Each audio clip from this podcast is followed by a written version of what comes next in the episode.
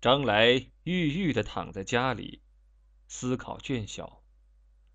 南店子那个马明波是他的初恋情人，被他害疯了；乌堂是他的事业情人，被他害疯了；涂中山是他的物质情人，被他害疯了。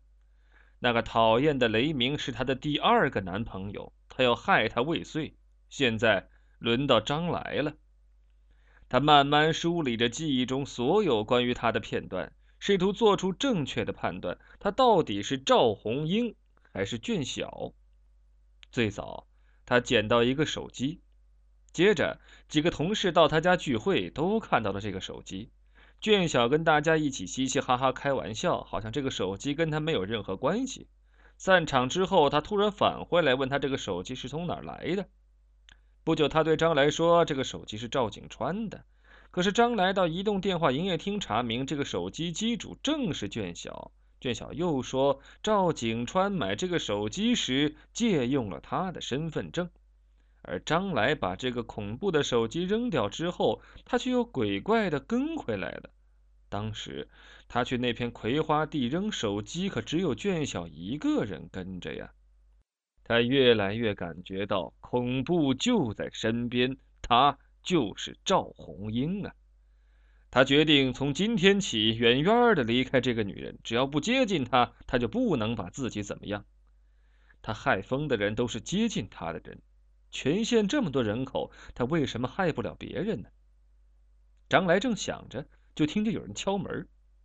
快半夜了，谁敲门呢？他马上想到。是赵红英，他全身的骨头一下就要散架了。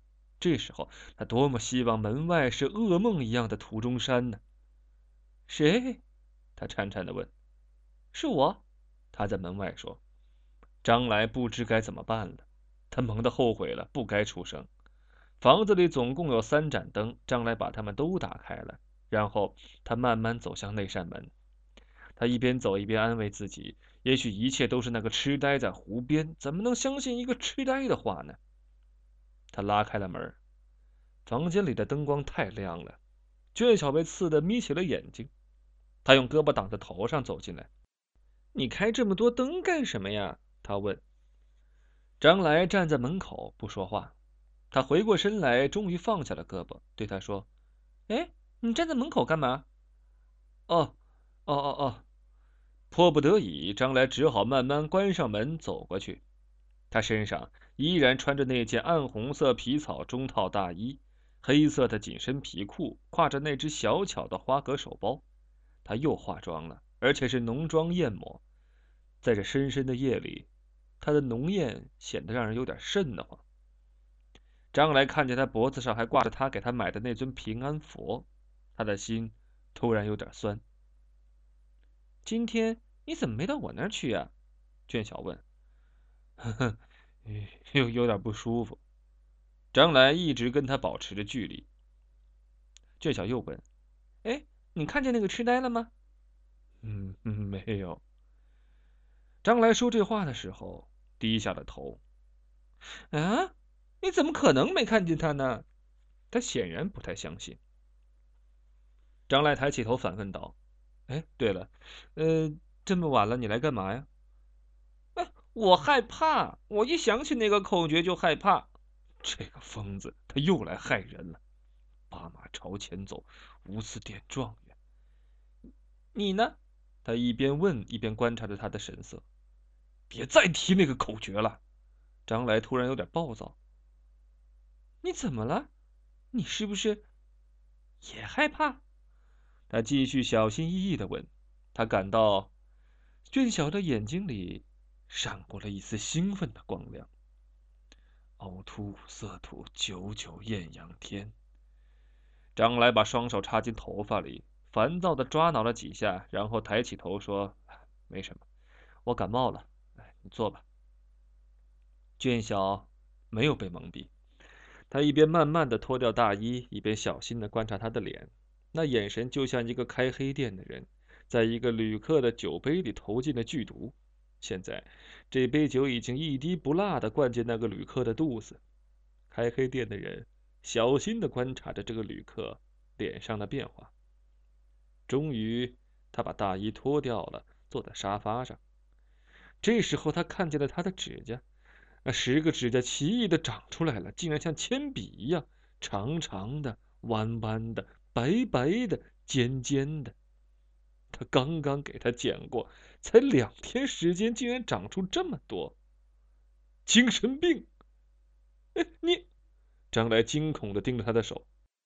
卷小一下就意识到了什么，双手像触了电一样缩了缩，然后他极其不自然的笑了笑：“ 这不是指甲，这是一种女孩用的装饰物，可以掰下来的。”接着他就一个个的掰下来，啪，啪，啪，那声音极清脆，他断定他是在掰他自己的指甲。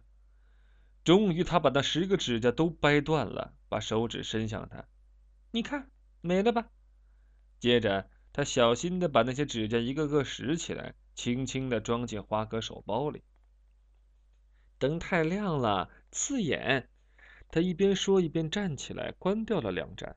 房间里一下暗了许多。然后他重新坐下来，看着他。张来低低的问：“你今天出门了吗？”没有，我在家躺了一天，总想那口诀最后两个字是什么。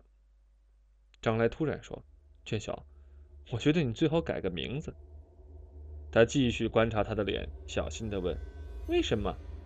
你这个名字不好听。你说，那我改个什么名字好呢？”赵红英。娟小抖了一下，脸色陡然阴沉下来，气呼呼的站起来，朝最后那盏灯走过去。你你生气了？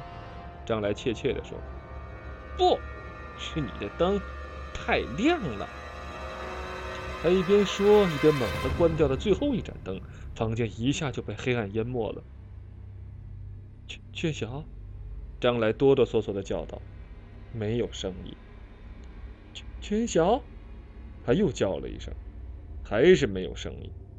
他抖抖的站起来，摸到了开关，一下就打开了灯。房子里空荡荡的，根本就没有卷小的影子。